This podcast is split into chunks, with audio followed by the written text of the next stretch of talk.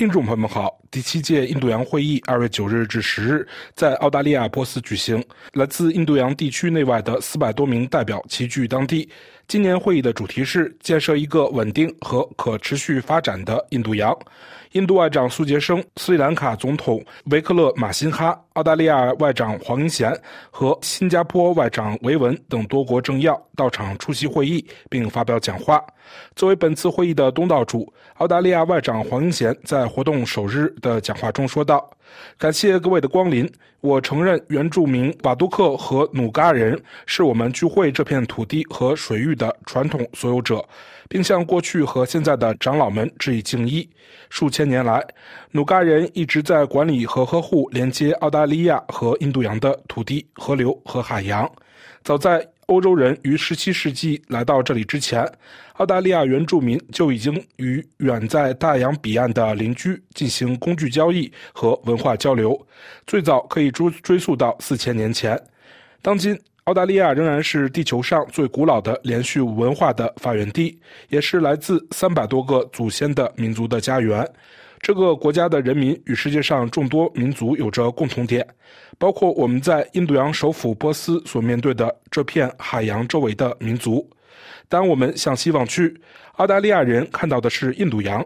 我们从自己的倒影中看到印度洋上的人民：三万多名澳大利亚人来自毛里求斯，五万多名澳大利亚人来自东非。我们来自南亚各地的不同社区，以及。近一百万名拥有印度血统的澳大利亚人。事实上，一些从东非出发的澳大利亚人可以追溯到上世纪初从印度迁移而来的移民。澳大利亚和你们大家一样，是令人骄傲的海洋守护者。我们共享印度洋和太平洋这两大洋，几乎占地球表面的一半。我们认真对待这一责任。我们知道你们也是如此，尤其是印度洋上的岛国。他们守护着比陆地更多的水域，小小的岛屿却拥有广阔的海洋。我们不仅因共同的地理位置而联系在一起，也因我们利益的共同命运而联系在一起。我们如何繁荣，将取决于我们如何共同努力实现这些共同的利益。黄英贤说：“因此，我感谢你们所有人出席本次会议。一位国家元首、十七位部长、秘书长和来自三十四个国家的约四百多名代表。请允许我特别感谢斯里兰卡总统维克勒马辛哈阁下。总统先生，您与本会议有着深远的渊源。您作为总统首次访问澳大利亚，我们深感荣幸。”我感谢印度基金会和波斯美国亚洲中心为主办今天活动所提供的支持。我很荣幸能与我的朋友苏杰生博士共同主持本次会议。苏杰生，您是这次重要探讨的轴心，我感谢您的领导力。黄英贤说：“首先，我要承认，我们是在俄罗斯全面非法和不道德的入侵乌克兰两周年前夕开会的。”中东的破坏性冲突仍在继续，加沙有四十万巴勒斯坦人在挨饿，一百万人面临挨饿的危险。加沙有一百七十万人在其境内流离失所，同时仍有一百三十多名人质被哈马斯扣押。地区局势升级的风险仍然很大。这些冲突造成的惨重损失，凸显了像我们这样的国家共同努力捍卫本地区和平的重要性。关于印度太平洋的探讨很多。但要更加重视这个复合词的后半部分。事实上，本地区太平洋一侧面临的前所未有的威胁，印度洋一侧也同样面临。我们所追求的繁荣、和平和韧性正受到严重挑战。粮食和能源日益短缺，更多的人流离失所，更多的冲突危及生命，造成生命损失。缅甸政治、人道主义和安全局势的持续恶化，不仅严重影响了缅甸人民，也严重影响了地区的安全。在其他地区，因争议地区引发的冲突和紧张局势，增加了冲突升级的风险。跨国犯罪和恐怖主义继续对本地区的安全与经济繁荣构成挑战。正如我们在与印尼共同主办的论坛“巴黎进程”上所探讨的那样。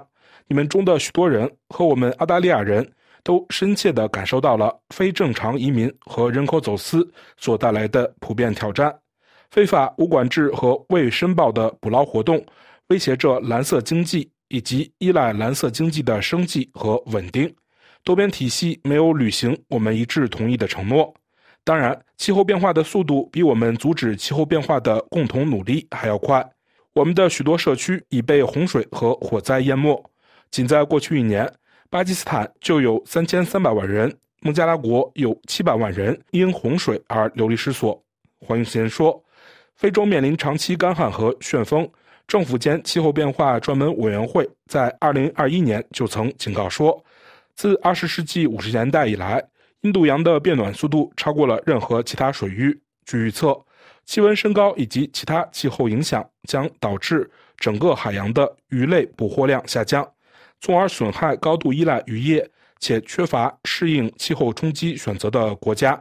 气候变暖、酸化和珊瑚白化正在影响马尔代夫，并使印尼、红海、波斯湾和孟加拉湾的渔获量下降。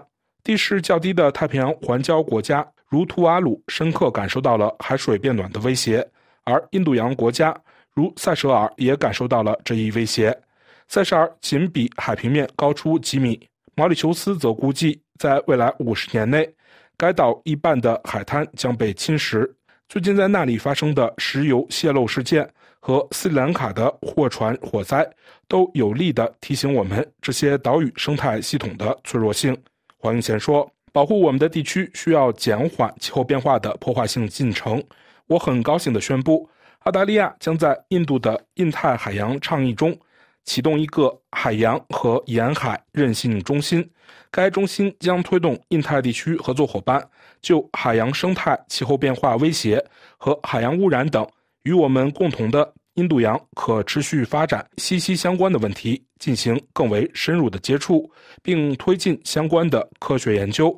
环印度洋联盟蓝碳中心由我们在波斯的国家科学机构澳大利亚联邦科学与工业研究组织领导。该中心也在开展能力建设，增强环印度洋联盟成员保护和恢复整个印度洋蓝碳生态系统的能力。经济、气候和粮食不安全正在加剧该地区的人道主义危机和灾害。澳大利亚将继续为印度洋国家提供备灾和发展援助，以促进医疗保健、经济复苏和人道主义支持。在上一财年，澳大利亚仅向南亚地区就提供了超过3.3亿澳元的发展援助和超过1亿澳元的人道主义支持。然而，我们的安全和主权也面临着其他日益增长的威胁。纵观历史。我们看到，与大国相距遥远的小国在争夺主导权的竞争中首当其冲。在座的各国对战略竞争并不陌生，你们对战略竞争的代价也不陌生。随着军事强国对本地区兴趣的不断扩大，我们每个人都需要更加关注我们的利益所在，以及如何共同努力维护这些利益，建立印度洋共同体，养成合作与协作的习惯。将我们的多样性作为我们伙伴关系的优势，我们需要打造我们的地区架构，塑造地区特性。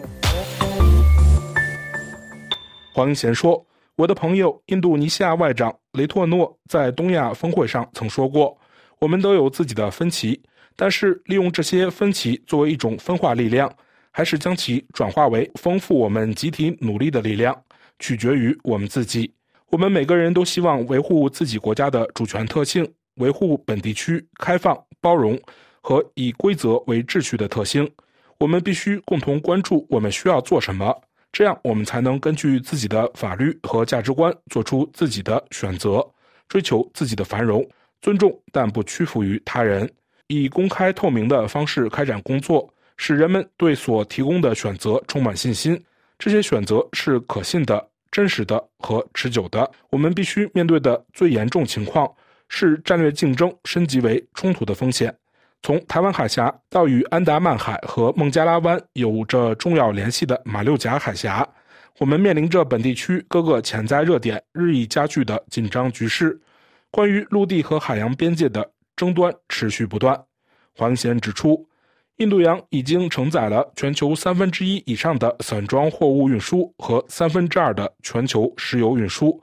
任何因海盗争端或干扰造成的运输放缓或中断，都将给全世界带来代价高昂的后果。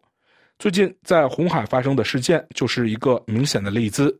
印太地区的国家面临着中国的快速扩军，却没有本地区所期待的大国透明度和保证。但是，随着通过印度洋的商业和军事通道日益增多，对透明度和保证的需求也随之增加，以防范我们在其他重要国际水道上看到的误判和事故风险。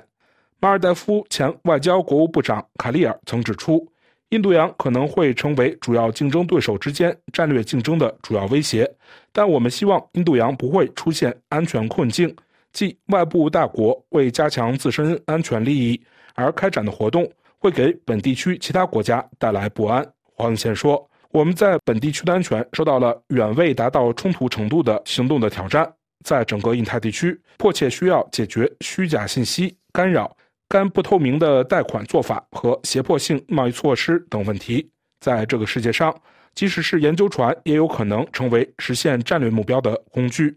要管理这些风险，在某种情况下，保密、优于透明、公开的原则和做法被忽视或放弃。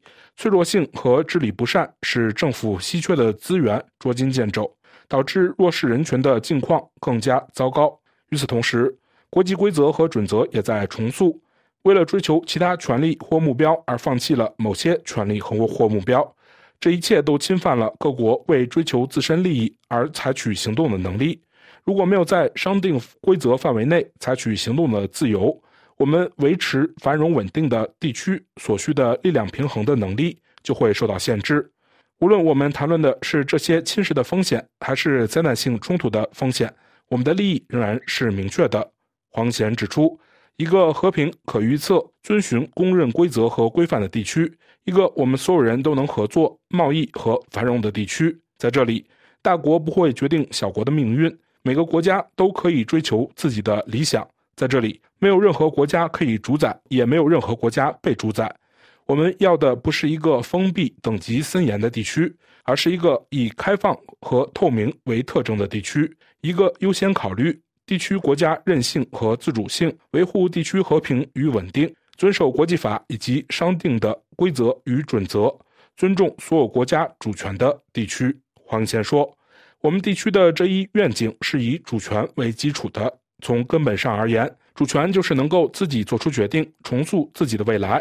主权可以单独行使，但只有我们共同努力，主权才能得到最好的保障。”因为我们中的任何一个人都无法独立建立一个具有我所描述属性的地区，我们只有共同努力，为战略平衡做出贡献，才能实现这一地区的目标。澳大利亚决心为本地区的战略平衡做出我们的贡献。我们正在投资于我们自己的国家力量，并运用我们所掌握的所有国家工具。我们正与合作伙伴共同努力，帮助提高抵御胁迫的能力和抵抗力。我们正投资于我们的外交。努力建立联盟，促进保证，缓解紧张局势，避免危机，预防和帮助解决冲争端。